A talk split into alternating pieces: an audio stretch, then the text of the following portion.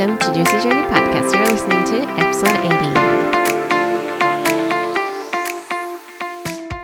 Welcome! ジェシーちゃんたちこんにちは。今日もホリスティックを語る番組 Juicy Journey Podcast を聞いてくれてありがとうございます。このポッドキャストは健やかで幸せな人生の旅を導くホリスティックヘルスコーチ現役同時通訳者である私マリエがアメリカ発祥東洋医学などに基づくホリスティックヘルスをベースに心地よく生きるための考え方やあり方そしてライフスタイルをひたすら語る番組です。時にはゲストをお迎えして様々な分野を一緒に学ぶ対談エピソードもご用意しています。いつも耳を貸してくれているジューシーちゃんたちの心地よい日々のヒントになりますように。私たちの合言葉は心と体の栄養補給。では今日もお楽しみください。Without further ado, let's dive into it.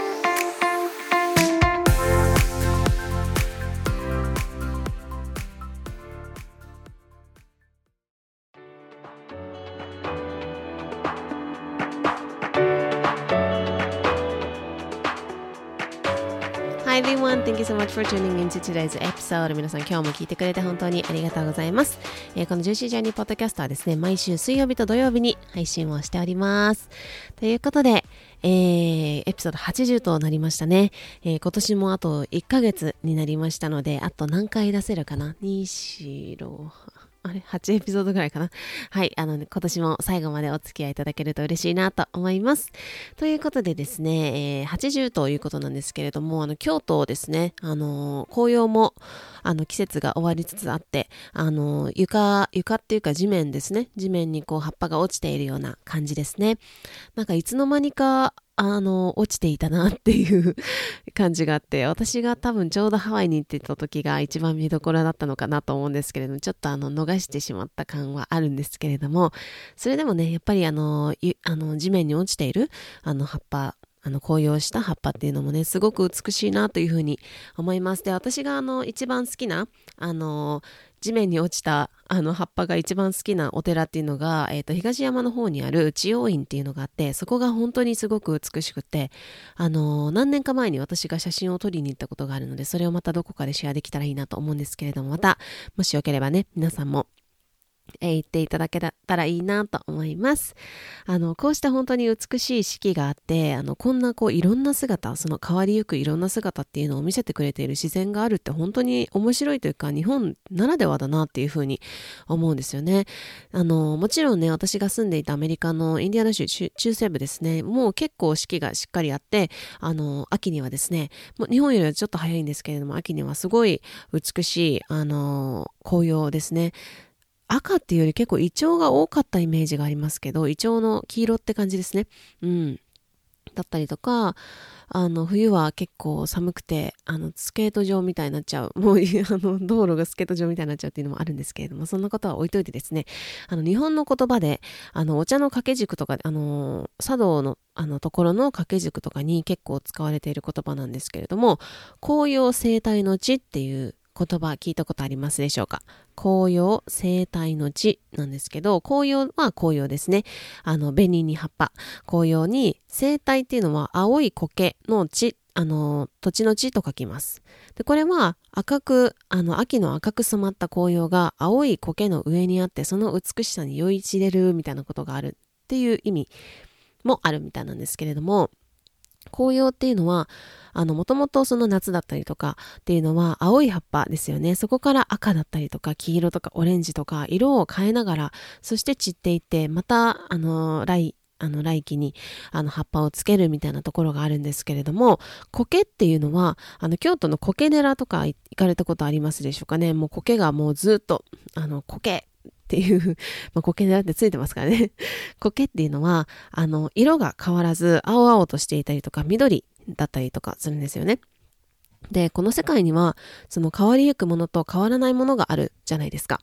その紅葉のように色が変わる。その色が青から青、青というか緑から赤やオレンジや黄色やっていうところに色が変わって、そして一度、えっと、身を落とすというか、あの、体を、えー地面に落とすっていうことなんですけれども、あの、色あえっと、苔はですね、あの、変わらず、ずっと青々としているんですよね。だから、この世界には、その、紅葉とか苔のように、こう変わりゆくものっていうものと、変わらないものっていうのが、どちらも存在しているんですよね。それのどちらも美しいという言葉だそうです。はい。で、これは本当にいろんなところにね、言えると思うんですけれども、あの、今回この言葉を思い出したのが、あの、ちょっと前にあの私がお茶を始めたっていう話をしたんですけれども、それが、えっ、ー、と、数週間前ですね、私は表千家で、あの、結構裏が、あの、主流というか、あの、裏の方がやってる方多いかと思うんですけども、私は表千家の、えっ、ー、と、お家元で学ばせてもらってるんですけれども、そこでですね、紅葉生態の地の掛け軸がかかっていた時に、そのお茶の先生が、そのこの世界には変わりゆくものと変わらないものがあって、それはそれぞれどちらも、あの、どっちがどっちとかじゃなくて、どちらも美しいんだっていう言葉なんですよっていうふうに教えてくださいました。で、これは本当にいろんなところでね、言えると思うんですけど、うんあの、日本に帰ってきて、あの、大学からの親友たちと会っていたりとか、会っていて、あの会うたびにですね、あの、他の人なんですけど、あの、セラ、会うセラピーとか言って言ってくれたりとかして、で、昨日は高校の友達なので、もう本当に、あの、10年以上ですね、経っているんですけれども、あの、クリスマス会を、ちょっと早いクリスマス会をですね、しました。で、あの、高校だからもう本当に10年以上、もっと経ってるのかな。それぞれ本当に、あの、環境だったりとか、状態、状態というか、環境とか自分が置かれている環うん、場所っていうのが変わっているわけなんですけれども、例えばそれぞれ結婚していたりとか、私だったらアメリカに住んでいたりとか、もう変わってることって上げ出したらすごいたくさんあるんですよ。でも、変わらないなんかこのみんなでいる時の感覚だったりとか、こう飾らずに自分でいられることとか、なんか素を出せるというか、うん、そういうところをこう思い出させてくれる存在だなっていうふうに思っていて、もう本当に大切にしたいなっていうふうに思ったんですよね。だからこう、年齢だったりとか、結婚したりとか、うん、住んでるところが違うやってることが違うっていう、変わっていくことってすごくたくさんあるんですけど、そこには何、えっ、と、あの変わらないものが必ず存在しているんだなとも、あの、昨日ね、思いました。はい。で、私はアメリカに5年ぐらいもう、あの、ストレートに住んでいたので、で、えっと、高校の時もですね、1年間日本にはいなかったんですけれども、それでもこうしてね、なんかこう、つながってくれる、この、あの友人たちっていうのは本当にこうありがたいし、もう本当に大切にしたいなというふうに思いますし、もう本当に感謝感謝だなと思っています。ということで今日はですね、あの最近ちょっと気づいたことをあのシェアしたいなというふうに思うんですけれども、今、この聞いてくれてるジューシーちゃんの中で、私の、あの、コアなジューシーちゃんたちはもう結構1年ぐらい、ポッドキャスト聞いてくれてると思うんですけど、本当にありがとうございます。で、私の、あの、アメリカに住んでる友人も、あの、ポッドキャストランキング、 Spotifyのポッドキャストランキングみたいな、あの、自分が聞いたランキング出てくるじゃないですか。そこ、それに3位ぐらいに入れてくれてて、あの、嬉しいなというふうに思ったんですけれども、あの、私のですね、あの、イメージ、どんなイメージをあの持っていただいているかっていうのは、あの、それぞれあると思うんですけれども、あの、これまで、その、今のその、ポッドキャストを、とか、インスタグラムをやり始める自分っていうところより前の話なんですけど、そこまでかなり自分がこう苦しんでいたというよりも、こうなんかストラグルしていたなっていうふうに思うんですね。で、今、その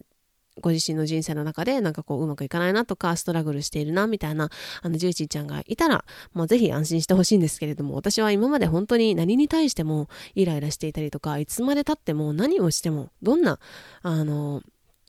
うん、ことをしてもというか、あの、いつまで経っても満たされない感覚っていうのがずっとあったんですよね。で、イライラってどんな感じで、どんな感じかっていうと、もう本当に何事にもイライラしてました。なんかイライラしてない日ってなかったんじゃないかなって逆に今思いますね。で、あの、日本で過ごしていた時は、あの、要するに20代前半かな？まではずっとそのあ日本にいましたけれどもそういう私だったんですよ。ずっと本当にもうイライラしたりとか、なんか満たされないとか、誰かに満たしてもらう。だから、その若い時で言うと、なんかこう、恋人ができたら私は満たされるんじゃないだろうかとか、この人がこうだったら私は満たされるんじゃないだろうかっていう、今思うとすごい外に向いてたなっていうふうに思うんですね。で、あの、日本に過ごしていたのがその20代前半までなので、ずっとそういう私だったんですよ。だから、こう日本に帰って、今帰ってきていて、その時の自分を思い出すというか、その時に見ていた自分と今の自分の世界が本当に全く違うなっていうふうに、あの、すごく感じます。で、家族にもそうだし、何もかももう何て言ったらいいんだろうな、なんかこう、自分に対してもイライラするし、な、なんでこんな自分なんだとか、なんでできないんだろうとか、なんで私は、みたいな。なんでなんだろうみたいな、すごいイライラというか、モヤモヤというか、こう、わからないモヤモヤっていうんですかね。何がどうなってるのかわからないみたいなモヤモヤだったりとか、あとは家族に対してもイライラしていたし、周りの人に対して、もうなんでそうなるんとか、もうブチギレるみたいなことも結構あったんですよね。あの一人でですけども。で、なんか一方でですね、こうすごい落ち込んで、ああ、nobody loves me みたいな、誰も私のことを好きに、好きじゃないみたいな風に思ってた時もあって、感情のアップダウンっていうのもすごく激しいなっていう風に思ってましたし、あの、それは私自身がものすごいしんどいことだったと思うんですよ。なんかいつまで経っても幸せになる方法だったりとか、いつまで経っても誰かに満たし、満たしてくれる人っていうところを探し続けていたというか、そんな自分だったからこそ、こう、周りとうまくいくかって言ったら、そんなことはないんですよ。で、あのー、なんかこう、別にそのお友達が、あの、いなかったっていうわけじゃないんですけど、その、お友達といた自分っていうのも全部こう繕っていたというか、その、真の自分を見せると、あのー友達はいないんじゃないかなとか、なんかこう自分のことを本音を話したことって本当にすごい少なかったと思うんですよ。いたと思うんですけど、話した人は。だけど、本当に少なくて、その、いつもこう私っていう、私の仮面をかぶるみたいな、うん、っていう感じだったんですね。でも、じゃあ、今その時を、こう、今、ホリスティックヘルスコーチっていう観点から振り返ると、いや、そらそうそうですわって思うんですよね。なんかそんなこう、不調だらけの体で、そしてこう、エネルギーがね、ずっと外に向かっている状態で満たされることは、あの、難しいなっていうふうに思います。うん。でもそれが、その不調だらけの体でって言いましたけれども、あの、当たり前だったと思ってたんですね。例えば生理痛だったりとか、あとはあの大学のね、あのお友達に会った時言われましたけども、マリエってずっと頭痛いって言って言ってたよねとか、頭痛いとか、胃が痛いとか、なんかこう体がこう重いとか、まあそういうところですよね。不調っていうところが当たり前になっていた。そしてそれはでも当たり前の生活をしているから、これが人間なんだって思ってた時期もあったんですよね。なんか、うん、あったんですよ。で、まあ特に食事の面もそうだし、まあ日々のライフスタイルっていうところで言うと当たり前の生活をしているはずで、で、今この不調があるっていうのは、あの、当たり前なんだって、これが人間なんだって思っていて、で、特にそのコマーシャルとか、テレビのコマーシャルとか見ていると、なんか、あの、生理痛の薬とか結構、あの、紹介されてるじゃないですか。それで、なんか痛いのは当たり前だから飲みましょう的なイメージとかメッセージっていうのも、あの、自然と受け取っていたんだなっていうのを改めて今思います。で、まあ、そんなですね、日本に帰ってきて、今ですね、日本に帰ってきて、いろんなこう経験とか、まあ、体験、病気っていうところもありましたし、そういうところを体験して癒してきた自分で、改めてその土地に帰ってきて、こう家族との向き合と向き合ったりとか、友達だったりとか、過去の自分に向き合うっていうことを、あの、せざるを得ない生活っていうかなんですけれども本当に思うのがそれで人間関係が本当に変わったなっていうふうに思うんですよ。で特に家族ですね。私は私が変わっているからこそ、なんかこう、家族との対話の時間っていうのも増えますし、家族本当に大切にしたいっていうことが見えてきたりとか、まあ、要するにこう、うん、私が今まで家族に対して、なんでこうなってくれないんだろうとか、なんでこうなんだろうっていう、その変えられないことに対してすごい私が、あの、もやもやしていた。だけれども、今自分が、今この自分で、あの、接していると、どんどん変わってきているなって、その本当数年前に一緒に住んでた時よりも全然違うなというふうに思うんですよね。だから要するにこう誰かに満たしてもらおうっていうところから、まずは自分が満たす、そして自分が満たされるっていうところだからこそ、あの目の前にいる人っていうのを本当に大切に思えるんだなっていうふうに思います。これはもちろん家族もそうだし、大切な人もそうだと思うし、お友達もそうだし、いろんな人に対してそうだなというふうに思うんですよね。うん。なので、ここを紐解いていくと、やっぱりこう、ホリスティックだなっていうふうに思うし、ホリスティックに出会ってなかったら、私は今頃どうなっていたんだろうかって思います。もう本当にもう感情のアップダウンだったりとか、体が不調が当たり前、これが人間なんだとかね。うん、あとは人間関係とかもそうだし、まあ、いろんなところにおいて、私今頃あのまま、あの人生続けてたらどうなってたんだろうって、ちょっと怖いところがあるというか、本当に出会ってよかったなっていうふうに思います。うん。それがこう体っていうところが本当に教えてくれた大切なことだなっていうふうに思いますね。なのでその病気になってみてこそわかることだし、それは全力で体が私にメッセージを出してくれたんだなっていうのをこう改めて本当に思ってます。で、あのーそうじゃなかったらいつまでもですね、文句を言ったりとか、もういつまでも感情のアップダウンに振り回され続けて、もう本当の自分に気づかないというか、いつまでも自分で自分を苦しめていた状態なんじゃないかなっていうふうに思ったりしますね。で、あの、心もね、大事なんですよね。その、心を大切にするとか、自分を大切にするとか、あの、セルフラブとか、いろいろ今ありますけれども、心を大切にすることって本当に大事です。でも、心を乗せているっていうのは人生を動かしているのはまず体なんですよね。その人生って人の一生って書きますけれども、あの、人としてこの地球に存在している。まあその、いろんな諸説あって、その輪廻転生とかいろいろあり、あるじゃないですか。それを一旦置いといて、今この自分として、この地球でこの人生、人の一生を送れるっていうのは、それは体があの動かしているわけなんですよ。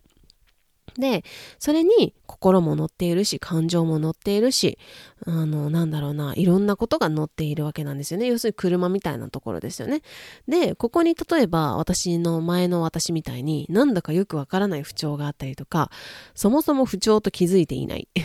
これが当たり前というふうに思っている。で、それに慣れっこになってしまっているっていうこともあるかもしれないですよね。で、体と精神、まあ心ですけれども、精神、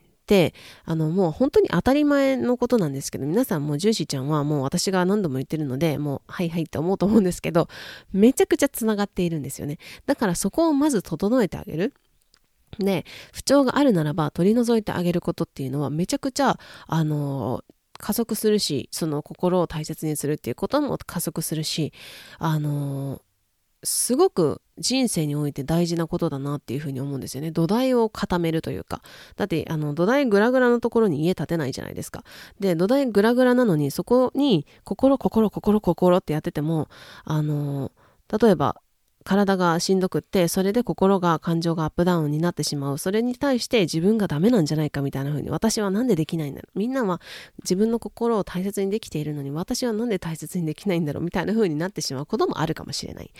なのでまずは体っていうところ人生を動かしている体を整えてあげること。で不調があるならば取り除いてあげること。それは結果として自分を大切にすることにつながるし、まずその自分を大切にする、まず第一歩だと思うんですよ。で、それは自分を大切にすることにもつながるんですけれども、それはその体を作ってくれた、例えば親だったりとか、これまでのセンスだったりとか、子供だ、お子さんとかね、本当にこう、自分なんだけれどもみんなつながっているからこそそこをあの大切にしてあげるっていうのはみんなを大切にすることにつながるなっていうふうに私は最近思ってます。なので、本当の自分ってとか、あの、本当の自分に立ち返るとか、私このポッドキャストで言ったりとか、本当の自分とか、あの、本来の自分とか、最近よくありますよね。あとはセルフラブとか、心を大切にするとか、っていうのが分からなくなっているっていう人は、まず体からやると、これはもうめっちゃ早いです。うん。で、私のクライアントさんたちも、あのー、そこにね、体っていうところにまず栄養補給をしてあげること。で、補給っていうと、なんか、あの、入れる何かを、あの、追加する？イメージ、プラスなんか足すみたいなイメージが強いかもしれないんですけれども、それは、あの、どんどん解放してあげるというか、その体を解放してあげる、鎖を取ってあげるだったりとか、引き算をしていく。たくさん乗っているもの、まあ、あの、こんまりさんみたいなもんですよね。こんまりしていく。みたいなところかなっていうふうに思います。そうしていくと自然に自分が自分で良かったっていうふうに思えたりとか、自分の存在を本当に愛おしく思える瞬間っていうのが、あの、日々日々出てきます。でそうしてくると自分の心もどんどん変わっていくので変わるっていうと変わるのは変化。なんか今からあるところから違うものに変化するっていうよりも本来の自分っていうか本来のもともと本当の自分っていうところがどんどん現れてくるというか磨き上げられてくるっていうような感じだなというふうに思いますそうしているとですね生理痛だったりとか PMS とか肌荒れとか血行不良とか慢性疲労とか便秘頭痛体重が心地よいところでキープされるとかあとは自分に対するイメージが変わるっていうのが起きてきます。で、そうするとですね、何にもしてないのに人間関係が良くなっていくんですよ。これね、みんな通る道なんですけど、何にもしてないのに人間関係良くなりましたっていうのは、あの、私もそうだし、クライアントさんからも結構聞く話ですね。で、あの、夫婦関係が良くなったとか、パートナーとの関係が良くなったとか、職場の人との関係が良くなったっていうのは本当に聞きます。でもこれは、じゃあ私がパートナーシップのコーチでコーチなわけじゃないんですよね。これは体っていうところ、人生を動かしている体っていうところに栄養補給をしていく。要するにそれをどんどん解放して引き算をしてあげて、自分っていうところを磨き上げていくっていうところをするとですね、何にもしてないのに人間関係って変わっていくんですよ。本当に面白い不思議な話なんですけれども。うん。なので、あの、あ、そうそう、この前クライアントさんで、あの、今ホリスティックを極める JJ クラブっていうのがあるんですけれども、それに入ってくれてる子が、あの、マリエさん聞いて聞いてって、あの、LINE くれて、あの、本当になんか自分が心地よいっていうところを続けていたら、その相手になんか押し付けるとか、相手になんかすごいこう、相手を変えようとするっていうところから、自分だけが、自分がそもそも心地いい、自分を幸せにするっていうことを続けていたら、人間関係が変わっていったのを実感したんですよっていう具体的なエピソードですね、あの、長いメッセージをくださっても本当すごいなっていうふうに思います。で、あの、自分の体っていうところに安心感が出てくるんですよ。その自分の体っていうところを整えてあげるっていうや風にやっていくと自分の体に安心感が出てくるんですよね。で、そうすると、なんかこう食事に対してこれはいい、これはダメ。例えば動物性はいい、動物性は悪い、添加物はいい、添加物は添加物は悪い。なんだろう、あとなんだろう。これはいい悪いっていうその丸抜っていう狭い世界からもう抜け出していくんですよね。で、その同じ同じクライアントさんとこの前ねずっと話してたんですけど、なんかあのー、今まではその丸抜だったところからそうじゃなくて自分のあの心と体を知っているからこそじゃあ今これを食べたいならこういうものを選んでいこうっていう本当にあの苦しいベースじゃなくてそのなんだろうなもう本当に体と心がこうアライメント取れてるというか、そのラジオの周波数が合ってるみたいなところで、じゃあ今これ欲しいからこういうものを選んでいこうかなっていう、その、なんだろう、本当に狭い世界からもう本当に広い世界に抜けていくっていうか、また別の世界に行くような、なんかイメージだなというふうに思います。で、その子が言ってくれてたんですけど、体と心を満たすイコール良いエネルギーが湧くイコール楽しいわっていう風に言ってくれて、まあ、これテスト出ますよとか言ってたんですけど、本当にこう心と体をまずは満たしてあげるっていうところって、すごい、あのー、すごいなって、もう本当、言もう言語化できないぐらいすごいなって思います。